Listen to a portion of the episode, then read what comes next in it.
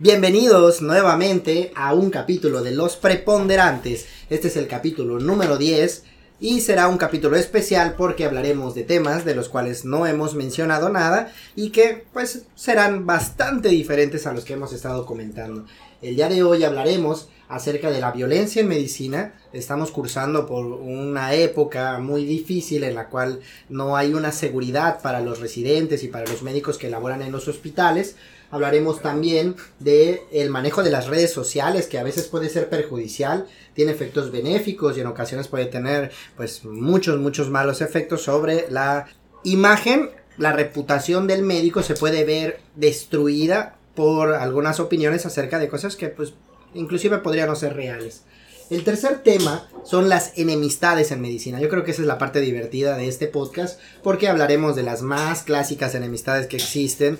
Yo sé que ya saben que debe de ser el cirujano contra el clínico, el internista, el pediatra contra el internista, el ginecólogo contra el internista, el internista contra el internista. Malditos internistas destruyeron la medicina interna.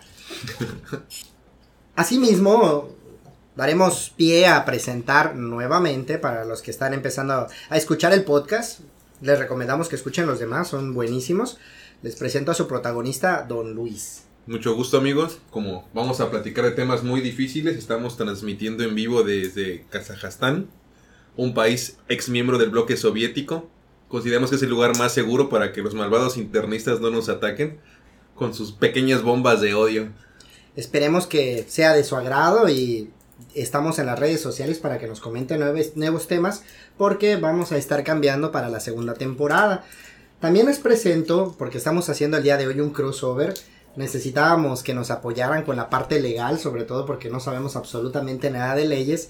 Tenemos aquí a un miembro del podcast de Radio Squanch, el cual se presentará y pues tratará de decir algo que probablemente no tendrá mucho sentido.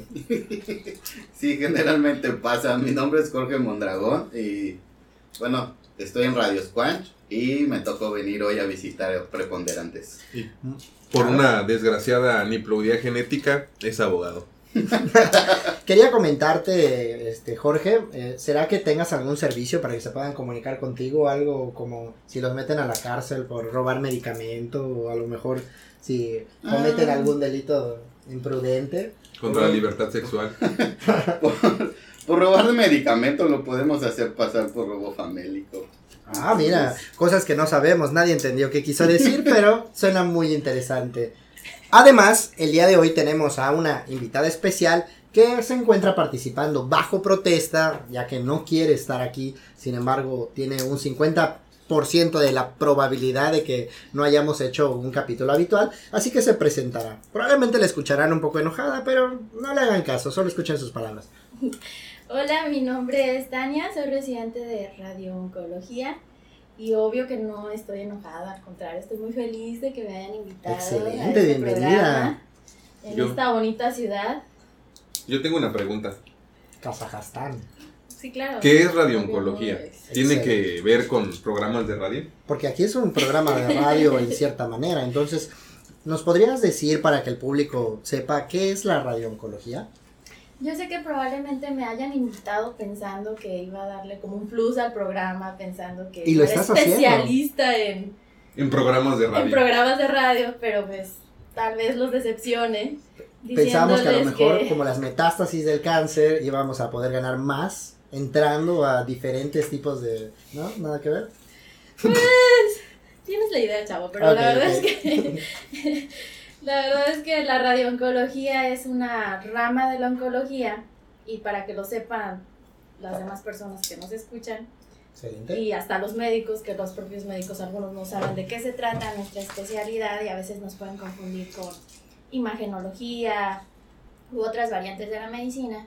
La radiooncología es una rama de la oncología en general y se trata de dar pues tratamiento básicamente a base de radiaciones al cáncer. Sí, hay que considerar que hay varias terapias en los pacientes que tienen cáncer. No es únicamente tratamiento médico, es el más famoso, la quimioterapia.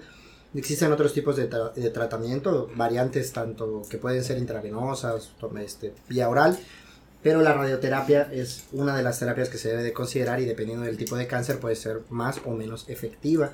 Eso es eso no es como que la superficie únicamente de lo que se, de lo que se dedican los, los radiooncólogos, ya que no solo se trata de dar el tratamiento, sino de prepararlo para que el tratamiento sea óptimo y no se reciba daño a otros órganos, que sea únicamente hacia el cáncer.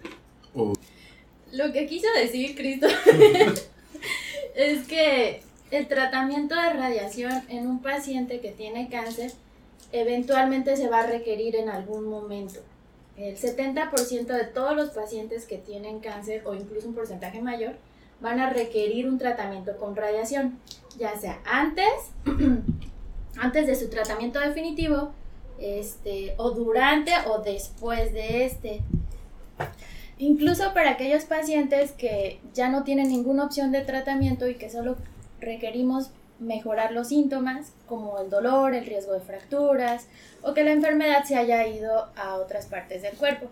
Muy bien, pues creo que habiendo quedado en claro lo que es la radiooncología, vamos a empezar con el programa del día de hoy.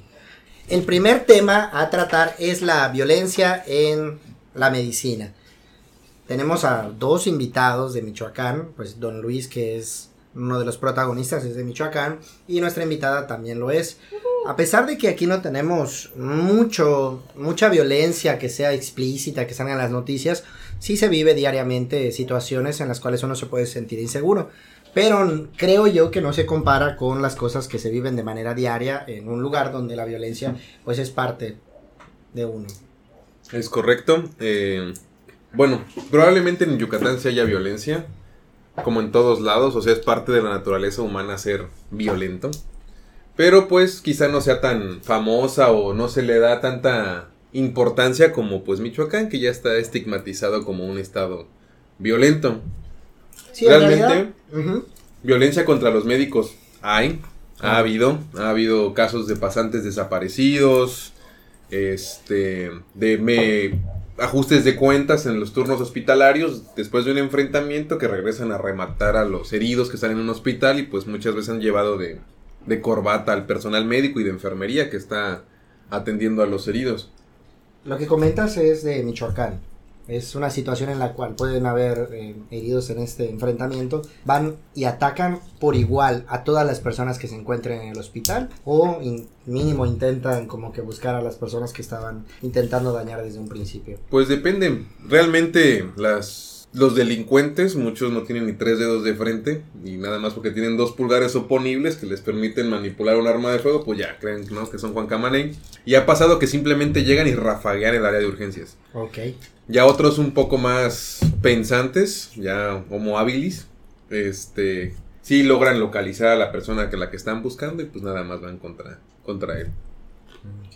Tania, tú has vivido, me imagino, violencia de de ahí mismo en el hospital o si has vivido en la Ciudad de México, has estado rotando también en hospitales en la Ciudad de México. ¿Alguna vez tuviste, digo, no quiero ofender a, Jorge que es de la Ciudad de México, pero pues la verdad es que los chilangos pues tienen lo suyo, ¿no? Ciertamente, sí he rotado en hospitales de la Ciudad de México, pero bueno, yo creo que sin duda Michoacán, este, y me duele decirlo, eh, tiene altos índices de violencia en muchos aspectos cuando yo hice el internado, eh, lo hice en Uruapan, en un hospital de secretaría, Uruapan, Michoacán. En una ocasión nos llegó un paciente que llegó caminando al servicio de urgencias, pero no nos habíamos percatado porque, es, eh, porque llegó así un poco tranquilo para la situación, pero tenía su, su camisa llena de sangre y traía un machete clavado en las cervicales. Entonces, el paciente llegó consciente. Llegó caminando. Llegó caminando. Este, pues inmediatamente se le dio la atención. Y diciendo, por mí tragan, hijos de... no, él refiere que la historia estuvo así. Ya di mis 20 pesos, o sea, opérame. No, no, no. Eh, era un taxista que estaba haciendo su pues labor de taxista y lo asaltaron y al quererle robar el coche, él se resistió y al intentar resistirse, este, lo atacaron por ese motivo. Lo atacaron con, con, un machete. Lo increíble es que él pues salió de la escena y se fue corriendo al hospital y pues llegó así consciente, no se lesionó la médula. pues hubo mucha suerte. La verdad es que muchos de los que llegan heridos, pues nada más llegan a morirse. Pero también hay que tomar en cuenta de que si ese acontecimiento hubiera ocurrido aquí en Yucatán, pues no le hubiera pasado nada. Porque el yucateco no tiene cervicales, entonces habría salido ileso. Yo pensaba que como tiene una cabeza demasiado grande, lo hubieran atinado más a la cabeza antes de poderlo darle al cuello. es casi imposible darle al cuello de un yucateco, ¿no? Bueno, Es un, a- un acto de fe apuntarle al cuello de un yucateco. La violencia en otros lugares es el equivalente a la xenofobia del yucateco, ¿no? Aquí nosotros somos violentos, pero de palabras contra las personas que vienen de fuera. Y es tal vez porque son demasiado criticones, están eh, demasiado alzados, creen que, que son lo máximo, el centro del universo, el ombligo del mundo. Y la verdad es que, pues sí hay muchas características, pero no, no son únicamente de Yucatán. Entonces, creo que ah, no hay violencia, esa es la parte, no hay tanta violencia, se oculta, porque muchas veces los medios tratan de, ocultar, hemos tenido muchos eventos de, violencia en todos lados, pero lo ocultan y eso es lo que hace que la gente crea que realmente no, no lo hay. En otros lugares ya está normalizado que si sucede algo se diga en las noticias de la mañana. Yo tengo una historia que quiero contar, sucedió hace relativamente unos meses, trata de violencia porque es una historia de secuestro. Mm, Estuve secuestrado, se me privó de mi libertad por aproximadamente dos horas. Tal vez suena muy exagerado, pero el hecho de que no puedas salir de algún lugar porque una persona está afuera y no te permite que puedas salir, pues cuenta como privación de tu, de tu libertad, aunque sea muy corto tiempo. Fue una situación en la cual estuve tratando a un paciente que tenía múltiples complicaciones. La verdad es que los pacientes pueden tener un pronóstico muy bueno o muy malo dependiendo de otras enfermedades que tengan y de la situación por la que estén en el hospital. En esta ocasión era un paciente que ya tenía mucho tiempo, llevaba más de un mes enfermo, tenía falla de múltiples órganos y una de las cosas que tenía era eh, una enfermedad renal que requería tratamiento hemodialítico, pero tenía un estado de choque que no permitía que la hemodiálisis se pudiera realizar de manera efectiva y esto es una situación que suele suceder en muchos de los pacientes en estado crítico y que no se puede disminuir el estado de uremia porque no se puede dar el tratamiento, pero tampoco se puede corregir el estado infeccioso porque hay una acidosis que hace un círculo vicioso y hace que el paciente tenga muy pocas opciones de tratamiento. Es una situación muy difícil. Sin embargo, esto es algo que a veces las personas, los familiares, la gente que no son médicos, no lo entiende de esa manera. Es tenía a mi familiar previamente, hace dos, tres semanas, hace un mes, en la casa y de pronto, bien, comiendo, platicando, como si no sucediera nada, que evidentemente sí sucedía porque tiene una enfermedad renal pues, de mucho tiempo. Y de pronto se encuentra muy grave y me dice usted que ya no va a poder suceder, ya no se le va a poder hacer nada más, no lo puedo creer. Esa negación es parte inicial de- del duelo con una persona que se encuentra enferma. Y la situación es que el paciente estaba muy grave, lo encontré en un estado con disminución de la frecuencia cardíaca, de la presión, con a pesar de tener un ventilador y estar intubado, se encontraba desacoplado del ventilador, no podía respirar adecuadamente y noté que el problema era que tenía un tubo de moco espeso y que no podía respirar por ese motivo. Al final eh, se intentó cambiar el tubo, pero el paciente estaba tan cansado que al momento de intentar realizar el procedimiento sucedió que el paciente pues tuvo un paro cardiorrespiratorio. Se le dio casi 40 minutos de maniobras avanzadas. Sin embargo, el paciente desgraciadamente no regresó a la circulación espontánea, que es como conocemos a un paciente que sale del paro cardiorrespiratorio. Los familiares no lo tomaron adecuadamente, ellos consideraron que estaba previamente bien, estable, que estaba durmiendo y que no tenía ningún problema, cuando realmente sí lo tenía. Y al notar que yo hice un procedimiento, eh, lo primero es echarle la culpa, buscar a alguien que, sea el responsable de lo que sucedió y ellos tomaron esa decisión de echarme la culpa de que yo dolosamente había matado a esa persona cuando realmente nosotros pues no nos levantamos para dañar a nadie, nosotros todos los días vamos al hospital para intentar ayudar a la gente, para aprender más, para hacer nuestro trabajo, pero jamás, jamás en la vida un médico se levanta pensando en hoy voy a dañar a una persona, ¿no? Eh, La situación es que ante esa negativa de aceptar eh, los familiares decidieron juntarse en la parte de afuera de un, uno de los, los cuartos del hospital donde nada más se puede salir por un solo lugar. Se tuvo que llamar a los, a los guardias, hubo un enfrentamiento entre los familiares y los guardias, hubieron golpes o violencia y no podía salir ya que ellos pues desde afuera estaban gritando, inclusive estuvieron adentro gritándome eh, que no iban a dejar que las cosas se quedaran así como estaban, que se iban a vengar, prácticamente eso fue lo que dijeron, que se iban a vengar porque había matado a una persona que era su familiar y que eso no se iba a quedar así. A pesar de que no pasó a más, se llamó a las autoridades y al final se resolvió y ellos entendieron de que pues no fue de manera dolosa. Sí fue una situación de aproximadamente dos horas en las cuales yo me mantenía encerrado, no podía salir a ningún otro lugar porque ellos estaban esperándome afuera con esa amenaza de violencia. Mm, no, no me imagino qué es lo que hubiera sucedido, pero yo creo que en ese momento de, de, dolor ante la muerte de un familiar, pues uno es capaz de hacer absolutamente cualquier cosa y no creo que hubieran pensado dos veces antes de hacerme daño. Yo no he estado bueno de los chingadazos. ¿eh? Yo creo que hubiera estado bueno, pero me los quise ahorrar. La verdad estaba cansado y dije, no, y no. Estaba cansado, vi que, que, vi que no eran suficientes y dije, no. Preguntémosle a Jorge qué opina en el caso médico legal. ¿Tú qué opinas acerca de eso? Pues realmente los, los trabajadores del sector salud de Kazajstán uh -huh. tienen un buen sindicato. Entonces, realmente están protegidos por ese lado. Y se hacen investigaciones exhaustivas en cuanto a si el procedimiento del médico estuvo bien o mal. Eh, tuve la oportunidad de hacer mi servicio social ahí. Entonces nosotros revisábamos todos esos Aquí. ¿no? Aquí en Kazajstán. Así es. Qué internacional. Entonces, este... Es una beca. Sí, la gané por no hacer no, nada. Por, por, reírte muy, por hacer reír a las personas, Así ¿no? es, yo creo que ya me querían fuera, entonces pues aprovecharon de Me darme mandaron esa a una zona peligrosa. Sí, Entonces realmente eh, sí se hace una investigación, mandan a, se hace un expediente. En ese entonces todavía no hacían los expedientes por computadora, todo era máquina. Entonces sí había ocasiones en las que se desaparecían los expedientes y no se encontraban. Entonces sí era un problema y llegaban instancias mayores que era la, aquí creo que es la CONAMEDI. La Conazajastán, Medi. Ujú. Y ya si no hacían nada, pues prácticamente, pues ya legalmente te puedes ir a la vía de amparo.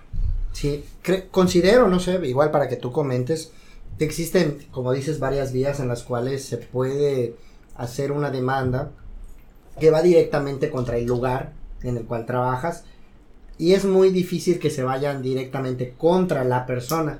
Como, como comentas, este, se intenta conciliar, dar un- una solución antes de que se pueda ir por otra vía.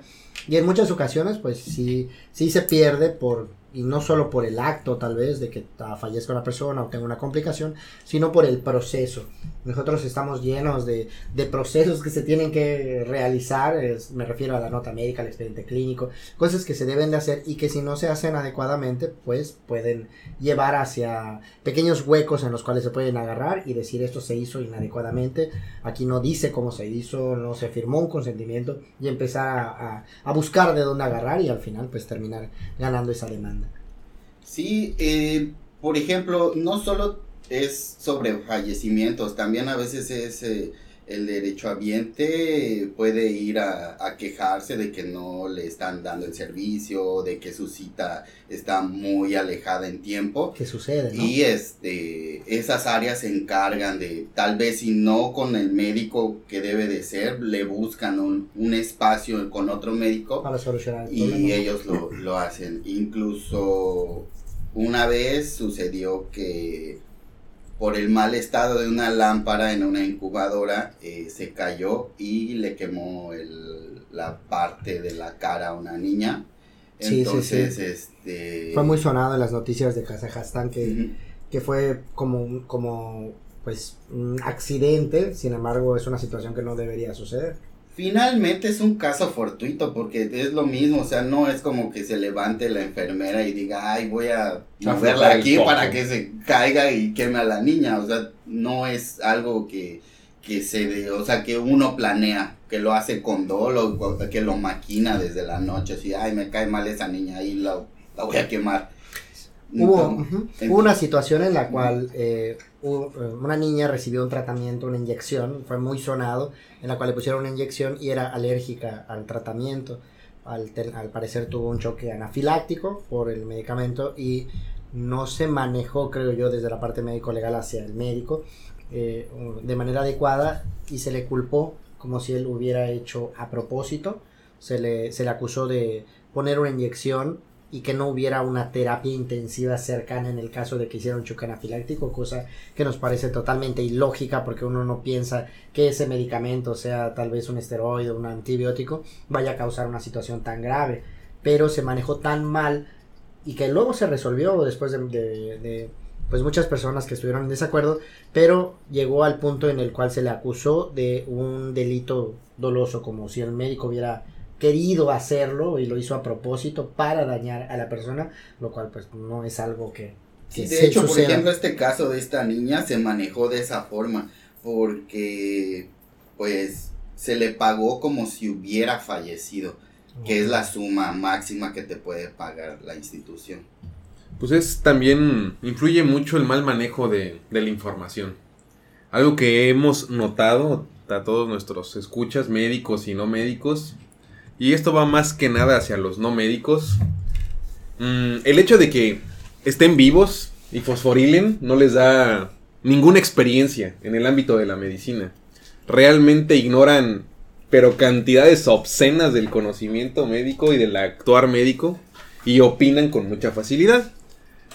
Esas, esas opiniones tan simples o que se dan tan a la ligera como prescribir moringa o tragar malteadas de cierta empresa que es hepatotóxica simplemente porque tu vecina algún día se las tragó y no le pasó nada es completamente estúpido. Es como decir, oye, no manches, ahí hay un revólver con ocho cámaras, una cámara tiene un tiro, pero todos mis vecinos se han dado un plomazo y nunca ha disparado. Mis siete vecinos se intentaron y, Y ninguno, yo, ¿no? que soy el octavo, no me va a pasar nada, ¿no? Claro. O sea, esa es como que la forma en la que la gente piensa que es la medicina.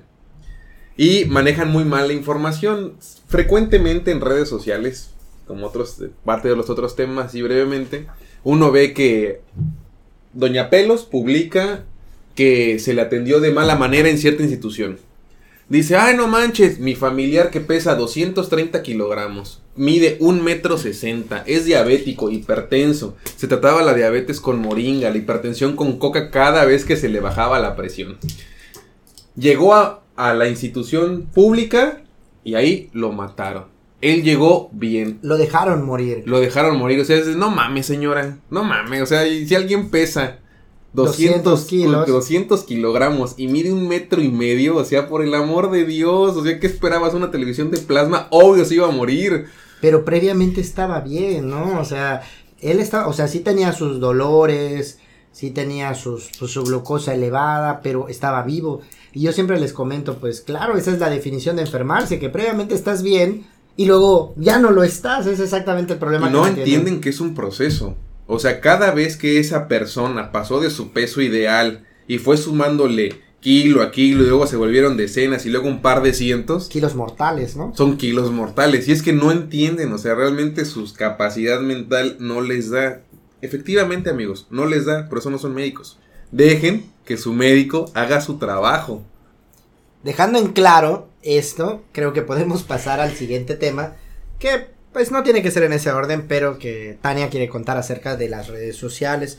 Las redes sociales son una herramienta que, como comentábamos al principio, nos puede ayudar mucho para difundir tal vez una fama adecuada, para que te puedan, de- este, puedan visitar las personas, para que te vayan a tu consulta, que creo que es la parte positiva, pero también tiene una parte negativa en la cual te pueden difamar, prácticamente todo lo que se diga en redes sociales es real hasta que se demuestre lo contrario, y cualquier persona puede poner una opinión negativa, la gente la va a tomar muy en serio, y por eso comentamos que es un arma de doble filo. Adelante. Sí, así es. Bueno, recientemente hay una historia relacionada a las redes sociales en el hospital de Kazajstán en el que estoy actualmente. Y digo, se las voy a platicar, aunque obviamente yo no tengo la jerga de medicina interna, pero pues les voy a platicar así más o menos para que me entiendan. Pero de Michoacán sí. claro que sí. A la verga, perro. Balazo, balazo, balazo. Entonces, Plata o plomo, perro. pues un buen día hay cierto médico encargado de oncología médica, esos que dan las quimioterapias. Esos. Este, Que ni diagnostican.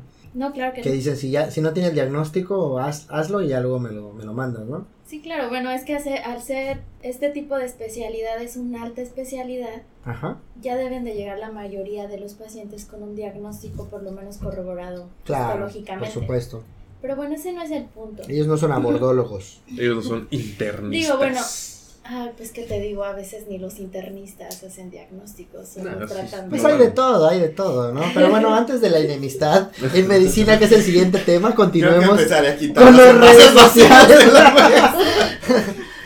Bueno, comentabas entonces.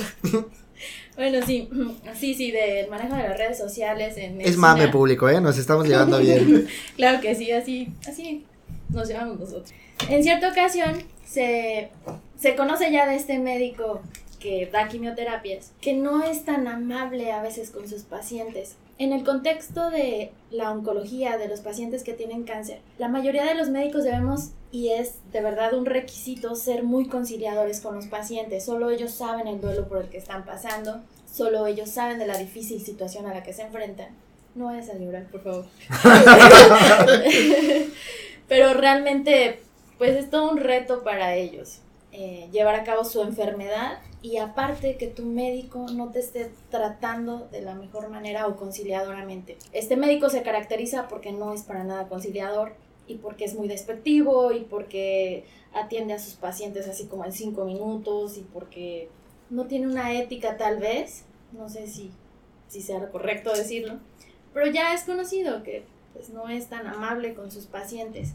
En cierta ocasión, un, paciente lo grabó, de hecho, sí, filmó y grabó toda la conversación de cinco minutos que tuvo en la consulta, en donde el médico básicamente le decía, este, no, te vas a morir, ya no te voy a dar tratamiento, este, y hazle como quieras. El paciente se fue y dio una entrevista posteriormente ante, ante los medios de, de comunicación y publicó este, la filmación y bueno, no sé si ustedes se enteraron, pero bueno, en nosotros sí. Sí, fue un problema muy grande a nivel Así, eh, así aquí. redes en- sociales, lo acusaron, ¿no? Y pues eso es algo de lo que comentábamos. El lo vi. público lo sataniza, Ahorita lo... se los enseñar. Ok, ¿Y qué terminó sucediendo al final? Pues al principio como que el doctor no quería ya ni ir al hospital, creo que sí le daba así cierta pena, no lo sé. Huehuencha. Pero bueno, tardó como. Tardó como. Como dos semanas en ir, no sé si tomó sus vacaciones, no sé, pero ya él como si nada. Yo no sé si mejoró el trato con los pacientes, pero definitivamente hay algunos médicos que no tienen la ética profesional, Es como correcto. uno se puede dar cuenta. Como parte del mismo tema acerca de las redes sociales, hay algo que sucede muy frecuentemente, que es que un paciente en ocasiones te quiere grabar, puede ser con el objetivo tal vez de tener la información para llevárselo a otros familiares, pero puede caer en la parte negativa de que eso se utilice como una evidencia de que algo no se hizo correctamente. La verdad es que un audio nunca es completo, no es toda la información que se le da al paciente, ni tampoco todo lo que se realiza, al igual que los videos. Hubo un caso muy sonado de un uno de la fa- un- una persona, perdón, que trabajaba en la farmacia y que no pudo darle un medicamento por ausencia del mismo y que la persona empezó a grabarlo por este motivo. ¿Qué opinas acerca de esto, abogado de Kazajstán? Pues en cuanto a evidencia, fotos y videos sí sirven. Incluso ya ahora la Suprema Corte emitió jurisprudencia para usar todo este tipo de medios electrónicos. Los audios sí en ocasiones se admiten, pero realmente no existe una prueba como por ejemplo la eh, grafoscolo- grafoscopología o este, eh, la documentoscopía que sí demuestran al 100% que sí es la firma o que el documento es falso. Y eso que es difícil porque la letra del médico todos escriben igual de feo, entonces es muy difícil que diga, sí, mira, esta es la E que escribió este doctor, porque Pero imagínate, si así es un poco difícil en cuanto a documentos falsos o que la firma está alterada, realmente no existe un estudio, sí los hay, pero ninguno ha sido concluyente en cuanto a la voz. Es prácticamente imposible decir que sí es la voz de la persona. O sea, puede decir, yo lo reconozco, creo que está, pero no hay manera de que eso pueda ser evidencia para... Así es, lo- el audio sí es muy difícil que te lo acepten como evidencia. Y en el caso de las fotos, porque es muy frecuente que la gente sube fotos en las cuales, pues, o en, en un podcast, por ejemplo, se da información acerca de algo en particular que puede generar una controversia, ¿no? Sin embargo, hay que ser también honestos en el sentido de que el usuario empieza a grabar desde donde le conviene, o sea, no graba desde el inicio, ¿no? Era lo que comentabas. Obviamente no ya empiezas a ver todos los ángulos, llevas testigos que dicen, oye, pero tú empezaste a agredir a la persona primero. Y luego lo empezaste a grabar, exacto. ¿no? Entonces muchas de las veces eso es lo que pasa. Igual con los videos, creo que en ese caso nosotros como, como servidores públicos debemos de tratar de abstenernos de hacer cualquier situación mientras están grabándonos, sea en video o sea en audio, porque pues tenemos todas las de perder, ¿no? Es una persona que está vulnerable y que acude para una atención y nosotros pues podemos sentirnos ofendidos, tenemos nuestros derechos como, como médicos, pero también tenemos que saber guardar la calma y ser las personas más inteligentes de la habitación. ¿Sabes también que es bastante molesto? Se supone que dentro de las reglas de los hospitales está prohibido introducir teléfonos celulares. Correcto. Y los pasan porque pues el personal de seguridad que contratan los institu- las instituciones de salud en Kazajstán, pues es pura gente débil. O sea, realmente son personas o muy adultas, adultos mayores, Es la realidad. pero ese es en serio, o sea, son unos viejipcios ya Que no hay manera de que, de que ellos puedan tener una autoridad. O sea, imagínate no que te están moqueteando un paciente, o sea, un familiar de un paciente, como hay muchos videos en las redes sociales donde el familiar se enoja porque llega por gripa a las 3 de la mañana al servicio de urgencias. Y el personal de triage le dice, pues no es una urgencia, cabrón. Y le contesta, es que me tengo que venir muriendo para que me atiendan. Sí, güey, es un servicio de urgencias. Efectivamente. Te tienes que venir muriendo. Y si no vienes muriendo, tienes que esperar. ¿eh? Tienes que esperar, ¿no? Y se enoja y empieza a moquetear al, al, Al personal guardia, de ¿no? salud. Y el guardia es más viejo que Matusalén. Es un, un sujeto con demencia O sea, senil, ¿no? Y ni siquiera tiene la edad suficiente como para saber utilizar un teléfono y llamar a la policía, ¿no? O sea, ya está como bien viejito. Y les voy a No contar los números. Porque ya me pasó. Imagínate, ¿no? Que agarra su bastón y te golpea a ti porque ya ni puede ver bien por la catarata. No, es que ya, ya pasó. Tuvimos un paciente en mi primer año de residencia, un encefalópata hepático. Pero era de esos, de esos cirróticos. Para los que no saben qué es encefalopatía hepática, lo investigan porque no se los vamos a decir. Internistas, ¿qué les digo? No, yo soy internista, yo evolucioné. ok. Este. Mal, pero evolucionó. Evolución es evolución. Cáncer es evolucionar también. Es evolucionar. Antes dudaba de la existencia de Dios. Ahora, sé- ahora Soy sé que existe. Soy Miren. yo. Ahora sí Papá, tú no eres Dios. Ah, llévate la línea. ¿Correcto? No, haz de cuenta que el paciente estaba encefalópata, pero esos raros cirróticos, como que llevaba poco de cirrótico y estaba bastante bien constituido. Era un tipo fuerte. Entonces estaba en la cama, estábamos pasando visita Hepatitis seguro. y se, le- y se paró el cabrón.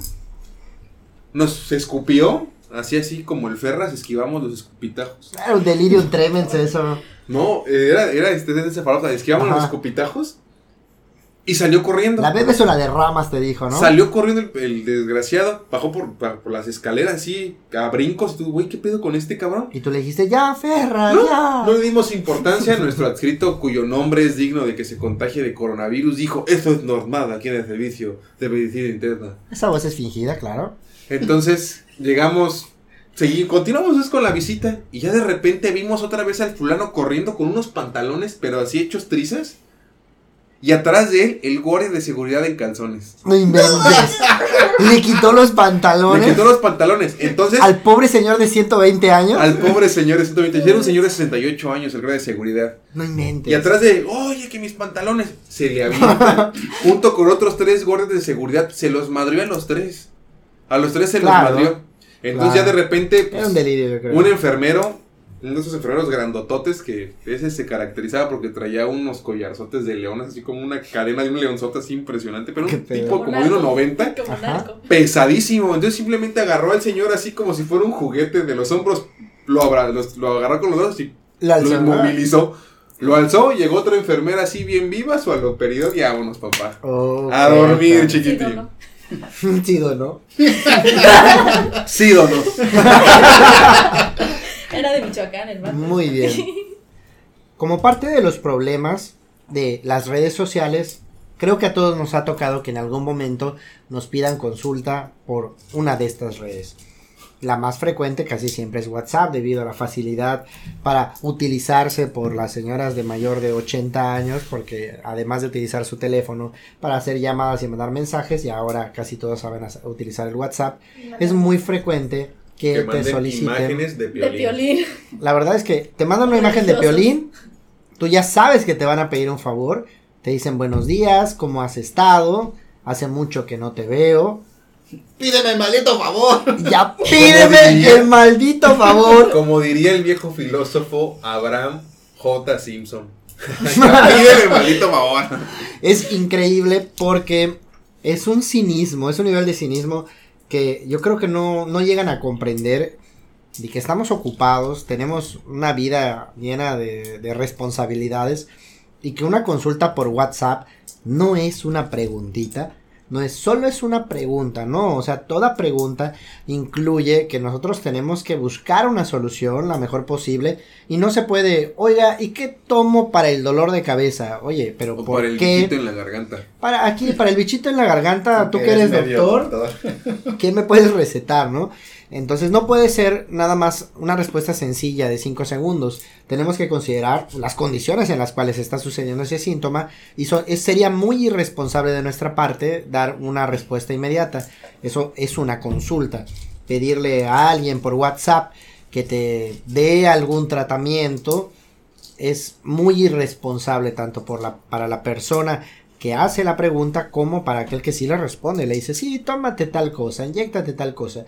Puede haber una situación en la cual un paciente, si ya de por sí, cuando los tenemos enfrente, no nos pueden explicar adecuadamente cuál es la situación, imagínate por una de estas redes, ¿no?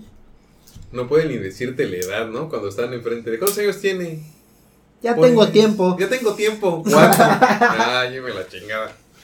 Sí, la verdad es que queríamos meter un tema extra, que son estas situaciones en las cuales los pacientes te dicen cosas graciosas, a nosotros nos parecen graciosas, y que no nos burlamos por ese desconocimiento, porque sabemos que no conocen el lenguaje médico, pero al final terminan siendo jocosas, ¿no? Una de ellas es cambiarle el nombre a los medicamentos. Conocemos a la metamorfina, A Don Tarzán. a Don Tarzán, a ratis- raticida, que toro loco, mazapán. El mazapán para dormir. Son medicamentos de uso común que ellos eh, pues no pueden tal vez eh, pronunciar. Es muy frecuente con el naproxeno utilizar la X y decirle naproxeno. Mucho, inclusive algunos Sí. médicos dicen, no, naproxeno. Y así como, ok, desaparece de mi vista porque... Ese es del sur, porque en el centro del país creo que dicen naproceno. O sea, no dicen la X. La Pues X la dicen es como es. xilófono o xilófono. Es Xochimilco. Eso chimico. Bueno, al final decíamos que era algo gracioso. No se trata de si es correcto o no. Tampoco tienen por qué decir adecuadamente metformina a un paciente porque pues no es una situación que tenga que saber. Otra de las situaciones que también es muy graciosa es el clásico. Es que se me bajó la presión y tuve que tomarme una coca. El otro día estaba cortándome el cabello y pues yo estaba esforzándome por no quedarme dormido porque si me agarran en la cabeza me da sueño. Ok. Y estaba el estilista, así cortándome el cabello Saludos y de esposa. repente salió corriendo su la que estaba como cajera. Tardó un rato y ya luego regresó. Y dijo, "No manches, qué poca madre, pinche gente." Y le pregunté al vato, "Oye, ¿pero por qué? ¿Qué sucedió? Estaba una de las policías de las que cuidan aquí la plaza y de repente se empezó a sentir mareada, se cayó y se cayó al piso." Inmediatamente identifiqué que se trataba de hipotensión ortostática y Por uso de metoprolol. por uso por usos y abusos de, meto, de metabloqueadores y corrí en verguiza por el antídoto, una Coca-Cola fría. Porque tiene que estar fría. Imagínate la caliente, güey. Le puede bajar más la presión. No, es que caliente produce un efecto vasovagal que no mames, ¿no? De puta madre. Más Entonces, la morra sigue, llega contándome, no, es que la gente viene insensible, no estaban viendo que claramente se le bajó la presión.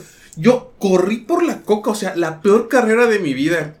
Y, la así gente de- no hizo nada. Yo, Luis, no digas nada, cállate, no digas No nada, no digas nada, no digas nada, Lo no dijiste digas tres nada. veces y perdiste Y la perdí el control, paciencia. perdí la batalla.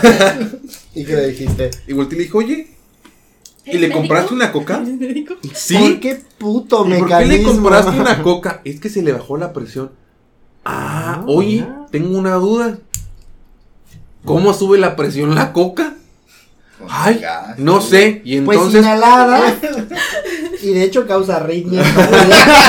Te jode, ¿no? La Y ya quedó claro que No, y entonces sacó una pinche- no, un sacó, estimulante de- sacó una bolsita de polvo blanco y dije, pendejo yo. La cagué, no dije nada. Discúlpame. Discúlpame. Imagínate la yo. carrera para encontrar al dealer. No, pues estuvo impresionante. O sea, por eso entiendo que te haya esforzado tanto. No, pero es una situación eh, que sucede todo el tiempo. Creo que otra de las que sucede muy frecuentemente es, ¿tiene usted alguna enfermedad? No. No. Ok, bueno, este, vamos a continuar. No, es que ese no puedo porque tomo metformina y losartán. Ok, pero usted me había dicho que no tenía ninguna enfermedad. No, no, no, es- estoy bien. De hecho, mi azúcar está normal y mi presión está normal. Pues sí, pero es porque está tomando un medicamento. Ah, ok. No, no sabía, pues es que no. Eh, me habían dicho que tenía diabetes, pero como ha salido normal mi azúcar. Sí, pero con insulina, con metformina, eso es tener la enfermedad, ¿no? O el clásico de hace cuánto tiempo que tiene diabetes. Y es muy frecuente que aquí en Kazajstán hagan ese tipo de, de menciones, ¿no? El decir, ya tiene rato, ya tiene tiempo, y uno les pregunta, claro, pero ¿cuánto es ya tiene rato? ¿Hace cuánto es ese tiempo? No, pues cuando se casó Chonita, ¿no? Y Para el como, cumpleaños "Ah". de la Kimberly. Y así como, ok, yo utilizo mucho un, un truco que a lo mejor pueden utilizar ustedes que nos escuchan, el producir cierto, cierta vergüenza en la persona al preguntarle hace que les den eh, la cifra más correcta posible. Entonces cuando yo les digo, ¿hace cuánto que, que tiene diabetes? Y me dicen, ya tiene rato, yo les digo, ah, ok, ya tiene rato, o sea, como unos 40 años y la persona tiene 45, ¿no? No, no, no, entonces esa risa que les produce, como el decir, ¿cómo van a ser 40 años? Hace que te digan la respuesta. Dice, no, como 10. Ah, perfecto, como 10 y ya. Para lo que nos sirve realmente, porque no necesitamos saber si son 7, si son 8, si son 9 o si son 10, sino si son más de 5, menos de 5, o sea, son Más de 10, cantidades, de más de 10. 10, menos de 10, no en realidad 5 meses, 3 días, 8 horas y 3 segundos, ¿no? O sea, nos interesa la a, a más grandes rasgos. No, y lo más gracioso, bueno, lo que me llama mucho la atención es que tardas media hora en sacarles la maldita información de cuándo tuvieron su enfermedad. Pero si durante la presentación en el pase de visita dices, ah, es que es un paciente masculino de 45, 44, doctor. A nadie le importa, maldita sea. Ah. El meme de, mira, él tiene 44, ¿ves? A nadie le importa. sí, es clásico que te, que te desmienten, ¿no? Tú dices, no, pues es una persona de 45. No, no, no tengo 45. Y eso es violencia contra su niño. Si usted alguna vez está ingresado y está despertando de la sedación y lo acabamos de extubar, por favor, dé las gracias, no, no nos diga que estamos mintiendo, ya hicimos la mayor parte del trabajo. Lo saca, fue- bajamos hasta el Hades y lo sacamos de los brazos de Satanás como para que nos dijera que estábamos equivocados por un maldito año de su edad. Sí, muchas gracias. Otra de las situaciones es aquellas pacientes que a veces por el nivel socioeconómico no llegan a entender la, la magnitud de tener muchos hijos y que estos pueden llevarla hacia la pobreza extrema. El clásico... No en este gobierno. No en este, pero mi marido me cuida. Eso es clásico. Señora, ya tiene 12 hijos y usted tiene 13 años. Por favor, líguese. Es necesario.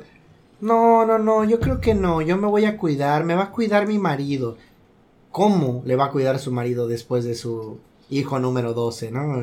No, sí, es que él me cuida. Y yo creo que es como un mecanismo de respuesta inmediato porque yo creo que sabe que no le cuida, es evidente.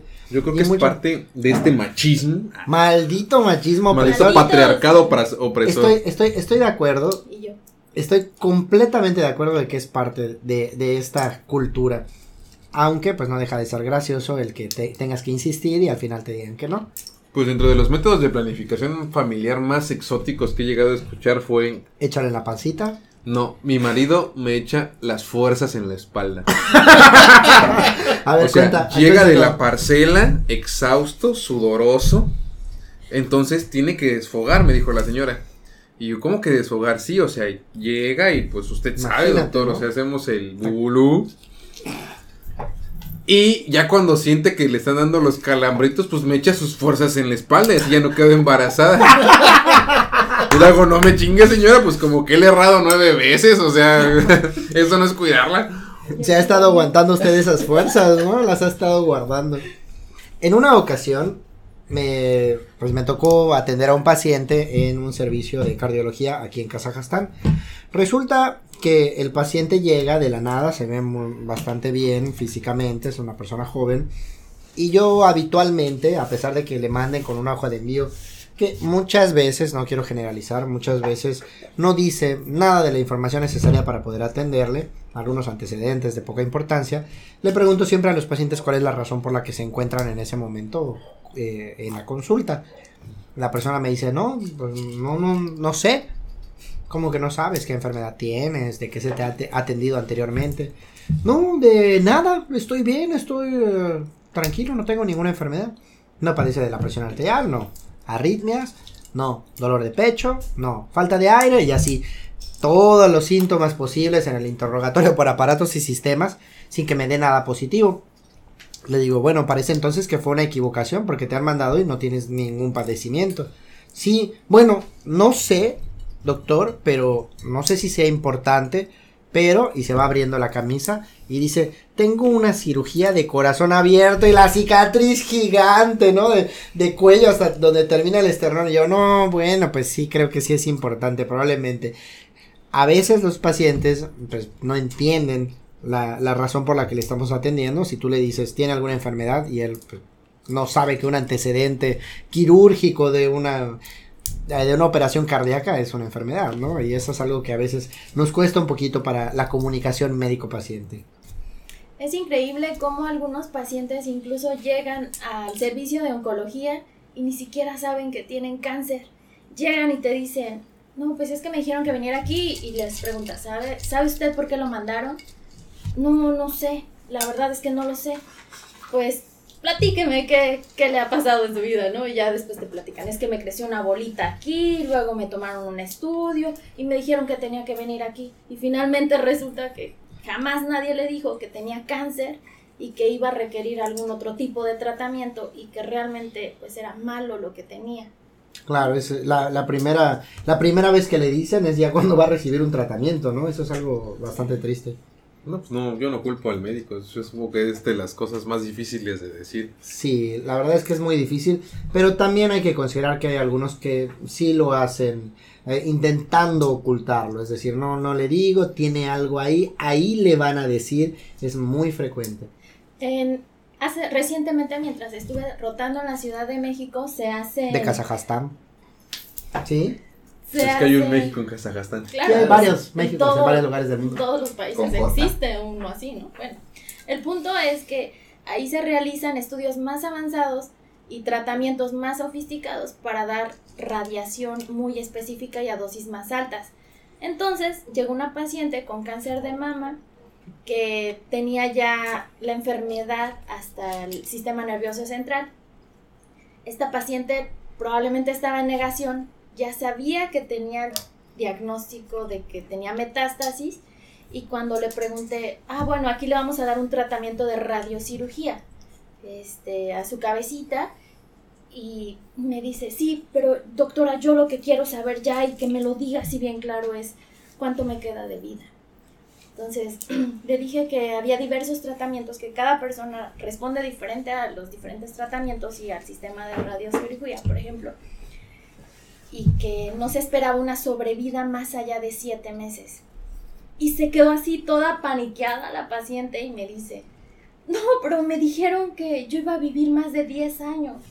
Y yo, no, o sea, ni aunque le vaya súper, bueno, lo pensé, ¿no? Ni aunque le vaya súper bien, va a vivir más allá de dos años, ¿no? Pero la paciente estaba en la negación total. En ese momento llegó otra doctora y me dijo, es que ella me dijo que iba a vivir 10 años. Y la doctora se súper enojó y dijo, quiero que le quede claro, yo no le dije eso. Yo le dije que iba a vivir menos de un año con este tratamiento, pero había personas que respondían mejor y se tenían cifras de que pues hasta dos años de sobrevida, pero cada paciente responde diferente. Entonces, la paciente realmente en este, en este caso no aceptaba que tenía una enfermedad pues ya más Sí, claro. Más agresiva. La negación es parte de, de ese duelo, ya lo habíamos comentado, y escuchan, eso es mm, algo real. Los pacientes escuchan lo que quieren escuchar. Tú les puedes decir misa 30 minutos y en esa parte donde tú les dices no hay nada que hacer, se puede morir, eso impacta mucho más que todas las demás palabras y terminan escuchando solo eso. Es muy frecuente, a veces hay que lidiar con ello. Les dices algo y eso se les queda o ellos tienen una pregunta que te quieren hacer y dejan de escucharte porque están intentando hacerte la pregunta, le voy a preguntar algo y tú le dices, no, va a ser esto, va a ser esto, va a ser esto, terminas de decirle lo que le vas a decir, te hacen la pregunta y no escucharon absolutamente nada de lo que les habías dicho. Entonces es importante que ellos siempre eh, externen sus dudas antes de que tú les puedas explicar. Eso es algo pues que por experiencia he entendido y que en ocasiones les puedes dar una consulta de 40 minutos y luego te preguntan algo que les dijiste al principio, pero ¿qué era lo que tenía que hacer? Porque no están prestando atención, esa es la realidad. Muchas veces tienen tantas cosas en la cabeza, están tan nerviosos por lo que les vas a decir que no escuchan y no, no, no entienden lo que les estás diciendo en la consulta, ¿no? Aquí en Kazajstán. Como último tema hablaremos acerca de las enemistades en las residencias y en el ámbito médico. Yo creo que una de las más conocidas, como ya habíamos dicho, es la de los clínicos contra los cirujanos. Es clásico que los cirujanos, aquellos que hacen, que tienen esa habilidad quirúrgica para curar realmente, y no como los clínicos que únicamente intentan, eso es algo muy característico en el ámbito médico, ¿no? Entonces es, eh, sí, al internista le dio el diagnóstico, pero no lo curó. O sea, él tal vez pudo haber diagnosticado la apendicitis, pero ¿quién realmente le está curando? Aquella persona que le abre el abdomen, se lo retira, cierra y lo deja perfectamente bien. Obviamente al día siguiente interconsulta para cambio de servicio porque se le descontroló la glucosa y se le subió la presión, pero ya está curado de lo que lo iba a matar, ¿no? Pues es algo muy clásico, ¿no? Es así característico como perros y gatos. Somos enemigos naturales entre clínicos y quirúrgicos. Ya después de mucho batallar y reflexionar, llegué a la conclusión como nefrólogo que la mejor especialidad es cirugía.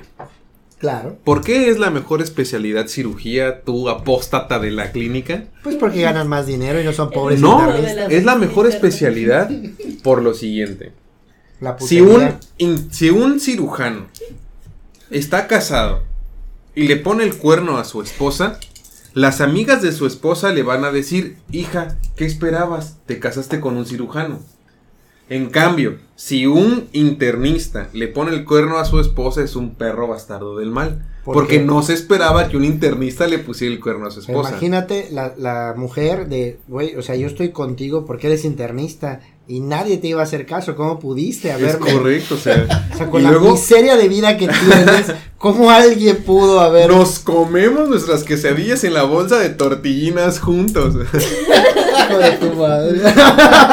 Por ejemplo, volviendo a la putería, si la interna, que es novia del cirujano, se entera que el cirujano es casado, las internitas le dirán, ¿qué esperabas? Es un cirujano. Claro. Pero si la interna se entera que el internista era casado, ¡ah, qué poca madre! porque me mentiste Doble así? moral. Doble moral bastardo, ¿no? Bastardo. Luego, el cirujano llega a urgencias y ve un paciente, por lo que ustedes quieran, una colangitis. Está chocado. Tría de. Y dice, no manches, de hasta pentada de Reynolds, ¿no? Y no, lo ahí opera. entra- ahí entra el internet. No, y no lo opera, o sea, con la de charcot no lo opera. Y luego hace pentada de Reynolds y sube a medicina interna y se muere en medicina interna. ¿De quién fue la culpa? ¿De quién fue la culpa? Del internista. Claro, Obvio. cabrón. Obvio. Y el paciente, inclusive el paciente dice, es que a mí el ¿Quién cirujano estaba? me dijo que no era operable, doctor, y que usted lo tenía que tratar. O puede el cirujano meterse a operar a un paciente, cortarle la pierna equivocada, o a- hacer un cagadero. Ese no es, doctor. no que es muy habitual, que hacen un cagadero, el paciente queda todo jodido, pones queda todo de otra séptico. persona que es de otro Ajá. tipo. y llega a medicina interna. O sea, cirugía es tan buena que puede ser un cagadero y alguien más tiene que limpiarlo. Doctor, el interno se contamina. Alguien tiene que limpiarlo. Si el paciente cae en paro en piso de cirugía, las enfermeras ni siquiera se molestan en buscar al cirujano. Porque Bajan que no a piso hacer de nada. medicina interna porque sabe que el cirujano no va a hacer nada. O sea, cágala como quieras, alguien nos va a limpiar tu mierda. Por eso es la mejor especialidad. Pues yo creo que Tania no está muy de acuerdo, así que va a explicar la razón por la que la cirugía no es la, es- la mejor especialidad. Ni... Es- Definitivamente no creo que cirugía sea la mejor especialidad, Pero sí lo aunque sin duda los cirujanos se respaldan diciendo que es la única especialidad que, que cura, pero hay nada más, algunos de los puntos que dijiste no, no estoy para nada de acuerdo. eh, Para nada, o sea, ninguno de los Dios puntos. mío. A ver, sorpréndeme. Bueno, yo que soy tan feminista, no estoy de acuerdo en que solo las internas estén ahí como atrás de, de los cirujanos, ¿no? También, los que en la internos diversidad de géneros, por supuesto que Claro, sí, también sí los es. internos. Y pues no tiene nada de malo, está bien, ¿no? Pero por la vulnerabilidad, a lo mejor por la que pasa, eh, no sé, pueden prestarse esas situaciones.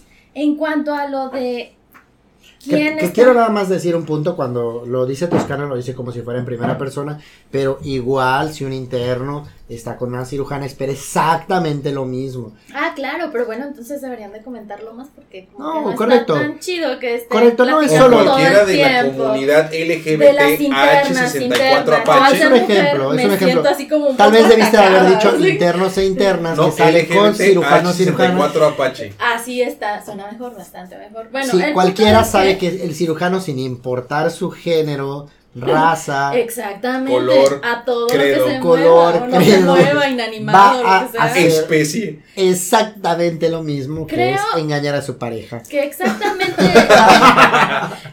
exactamente eso viene Que puede de ser de la- cualquier especie también. de la mentalidad tan primitiva que tiene el cirujano. Por eso no creo que sea la mejor especialidad. Porque en muchos aspectos, todo el resto de las especialidades estamos conscientes de el papel que desenvuelve el cirujano, que realmente es solo Cortar hacerlo, y pegar. hacer Copy paste. exactamente lo que Control hace C, en V. repetidas ocasiones, todo el tiempo. Entonces, cuando se pasa este paciente ya intervenido, No control C es copiar, manos es control de un X. cirujano, Hostia. Discúlpame, no soy cirujano. Pero Bueno. tienes todo el potencial. ¡Oh! ¡Ay, tiro, señores! esperen, esperen. Bueno, Bueno, el punto Ah. es de que ya sabemos qué papel desempeñó el cirujano y todos lo sabemos, estamos conscientes de eso. Ahora, ¿qué nos antaña al resto de las especialidades? Salvar al paciente Ah, realmente. eso, y eso ya lo sabemos. A lo que yo iba es de mis reflexiones después de dos años de interna y ahorita de dos años de nefro, de estarle aguantando a los cirujanos, dices, bueno, pues creo que es la mejor. Porque Es la Lo especialidad ideal- más cómoda. lo ideal- Por supuesto. lo ideal es que los hospitales sean todos de medicina interna y que el internista le diga al cirujano, ¿sabes qué, güey? Tengo esto, eh, métele mano, papá. opérela. Opéralo. Y que el cirujano diga dos... Obedezca. ¡Uh, uh! Oh. y Oye, entre, que ¿no? el sonido que sea que hacen los. ¿Sabes qué? Apéitate los, to- los, los nudillos y entra a operar a mi paciente. Y que la cirugía sea no una especialidad. Desde mi punto muy humilde, cirugía debería estudiar dos a tres años de materias básicas de la Facultad de Medicina y luego pasarse directamente a cirugía. Y ser como era antes, cirujanos barberos y médicos. O sea, porque realmente el cirujano, o sea, yo estoy de acuerdo contigo. Es un ser pobremente evolucionado. Mira, no estoy completamente de acuerdo tampoco con tu opinión. Esto ya es todos contra todos, señores. Esto ya es un tiro. Y te voy a decir por qué. A pesar de que yo soy clínico, considero que no todos los cirujanos Ay, bueno, es como decir que no todos los clínicos son buenos. Hay Pues es la verdad, Pero es la verdad. Por ejemplo, sabemos que los mejores cirujanos son los oncólogos cirujanos. Ah, bueno, pero es que un O oncólogo los cirujano neurocirujanos. hizo Los neurocirujanos. como 15 años de O los cardiovasculares. Ay. Bueno, el punto es que yo amo mi especialidad y jamás preferiría ser una cirujana a lo que soy Ay, ahora. obviamente nadie te Claro. quiere ser un cirujano. Pues No. no estás diciendo que es la No mejor. se No, debería es la no lo, mejor. estás, no lo estás entendiendo. No es la mejor porque quiero hacerla. Sí, es Como la tú mejor. dijiste, es la más cómoda, Es la más cómoda. es la que menos responsabilidad Es tiene. la que más ventajas tiene. Entras cuando está dormido, sales antes de que despierte y cuando llegas y ves una complicación lo mandas con el internista para que lo resuelva. O sea, es la más cómoda, por eso hice la mejor. No la mejor porque cumpla con las todas mis necesidades emocionales De hecho, y no cumple con ninguna de las espirituales. mías, pero. Es la mejor porque ya después de que tienes que convivir con tantos cirujanos, tienes que sobrevivir a tantas iatrogenias de los cirujanos, dices, ya en tono de burla es la mejor especialidad, porque el Claro. cabrón ni siquiera se tiene que preocupar por nada, llega tarde, se va temprano. Sí, güey, eres el mejor así. Y, Sí, y luego, sí. lo más cre lo más de todo es que tú crees que eres el mejor. O sea, de las únicas, de la, de mil enfermedades que solo puedes operar cuatro, ya crees que estás curando pacientes, ¿no? O sea, porque no hay diabetectomías, Pero, güey, esas cuatro las curo bien. las curo bien, ¿no? en O sea, cambio tú, pues tienes mil, pero me la- las medio curas. bueno, yo creo que otra de las enemistades puede ser también con un una especialidad quirúrgica, pero no necesariamente el cirujano general.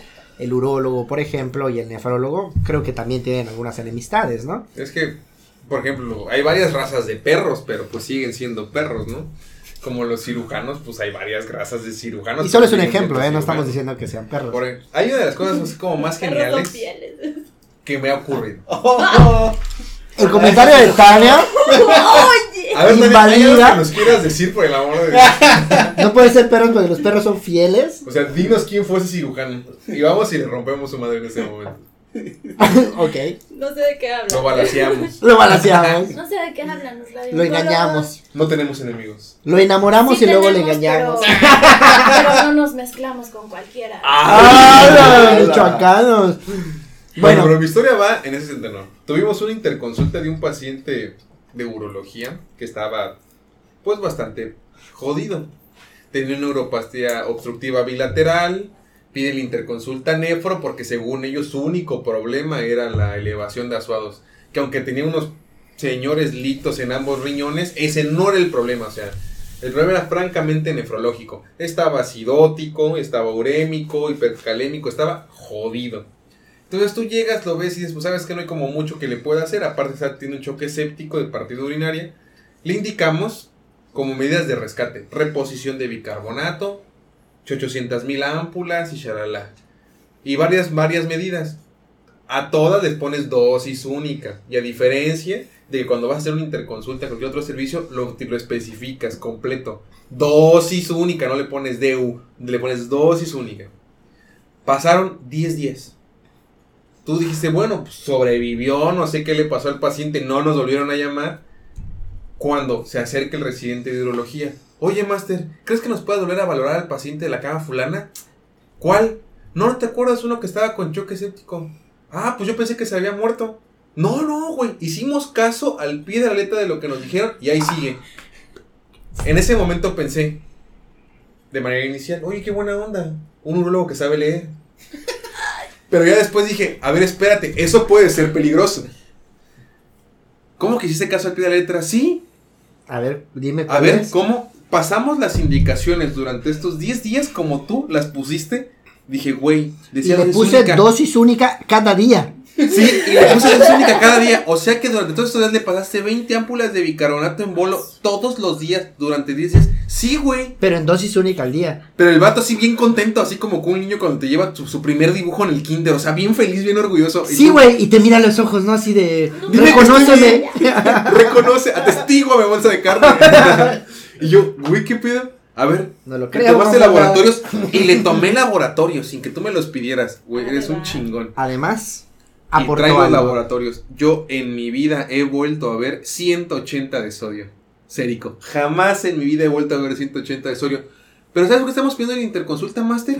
Es que lo vemos bien jodido. No responde para nada. ¿Sabes dónde vi 180 de sodio? En un hipertón. En un salero. ¡En un salero! Y yo dije, ¿y qué quieres que le haga, cabrón? O sea, ¿qué chingados quieres que haga? El, más mu- el mar muerto tiene menos sal y ya está ahí, o sea, es, güey, Puta, está pedo. flotando en la cama, ¿no? De la densidad. No mames. Y dijo, ¿entonces estuvo mal? Aparte de mi vista en este momento. Mira, cabrón. Me estaba perreando el ojo de estrés en ese momento. Bueno, pues nosotros también tenemos enemigos públicos Y son los mismos, ¿no? y tenemos enemigos en común. Ellos mismos resulta ser que creen que todos los pacientes que tienen cáncer de próstata les tienen que quitar la bendita próstata. Cuando evidentemente ya hay evidencia científica que avala el uso de la radioterapia para no llevar a cabo este tipo de, de cirugías que tienen muchas más complicaciones, que son mucho más cruentas, que... Claro, no son tan sencillas como uno creería, ¿no? Ah, me van a quitar la próstata, pero quién sabe por dónde y a través de dónde. Así es, y el, la, la evolución del paciente es diferente a si tiene una cirugía o a si se le da solamente radiación. Probablemente no lo sepan, pero los tratamientos con radiación no duelen, no se siente absolutamente nada. Posteriormente y al final puedes llegar a tener algunos de O los sea, te quitan la sensibilidad. ¿Te sale de otro brazo? ¿Te sale un brazo que no sientes? Te crece. No sé de qué habla un internista que no tiene sensibilidad, pero... ¡Ah! En sus caras. Poli- polineuropatía internista. Pero bueno, el punto es que sin duda alguna el tratamiento de, con radiación ya, ya es mucho mejor en un paciente con cáncer de próstata. Pero eso no les ha quedado claro al parecer a los urólogos y todo lo quieren operar. Entonces ya después cuando ven que tienen sus fallas bioquímicas y siguen, persisten con la enfermedad la- los pacientes, entonces no, no, sí, ya hay que mandárselo a ra- al radiooncólogo así como dos años después de que ya lleva un pinto antígeno así arriba de mil. Dicen, no, sí, hay que mandárselo al radiooncólogo, es lo que queda de rescate. Sí, claro que sí. Entonces, No contaban con su astucia. exactamente, nos los mandan todos descontrolados. Y finalmente, pues un paciente con cáncer de próstata le va a ir bien, probablemente se muera de otra cosa, ¿no? Pero la calidad de vida que tienen estos pacientes, pues es mucho peor a que si inicialmente se hubieran tratado con radiación. Entonces, definitivamente es el conflicto eterno que tenemos con los urólogos. Este, tenemos también alguna enemistad con algunas otras especialidades porque no se ha definido o no les ha quedado del todo claro cuál es el papel o el rol de la radiación dentro del tratamiento del paciente oncológico. Muy bien, pues yo creo que por el día de hoy vamos a concluir con los temas. Nos pareció bastante divertido cambiar la dinámica y seguiremos metiendo algunos temas diversos durante las siguientes semanas que vienen. Daré pie para que se puedan despedir nuestros invitados del día de hoy. Le doy la palabra a don Luis. Un gusto como siempre estar con ustedes. Vamos a estar aventándonos una chispireta de aquí hasta el siguiente programa. Porque un riñón que orina claro es un riñón que chispiritea feliz. Tania. Bueno, pues quiero agradecer el haberme invitado al programa.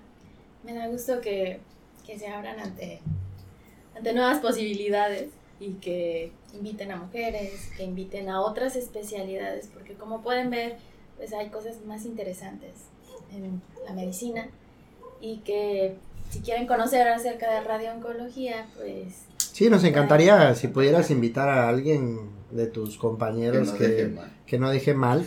Igual y pudiéramos invitarlo para platicar Fue con él. sorprendente saber que no se trataba de programas de radio sobre oncología, esa especialidad. Yo sigo con esa duda toda. ¿A- ¿En qué momento hacen sus programas de radio?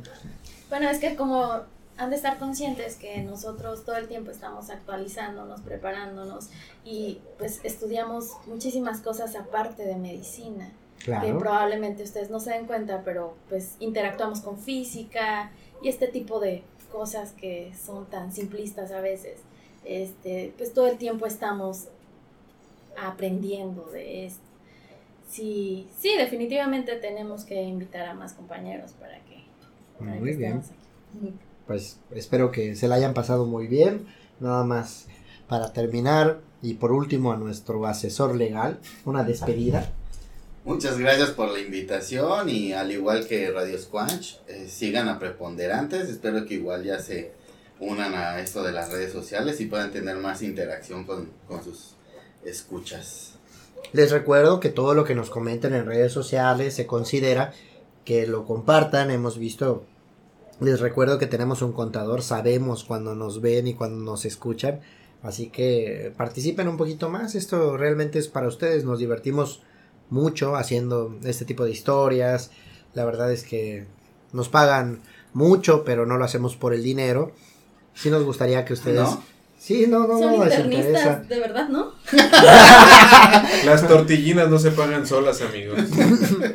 Pues es que yo compro, bueno, es, es que es de reventa, pero compro las bolsas de las tortillinas para llevar mis quesadillas. Es parte del reciclaje. En los compendios. Greta Thunberg a está contenta de los internistas. bueno, nos despedimos y esperemos que hayan disfrutado de este capítulo. Nos vemos hasta la próxima semana. Bye. Sí. ¡Chispireta!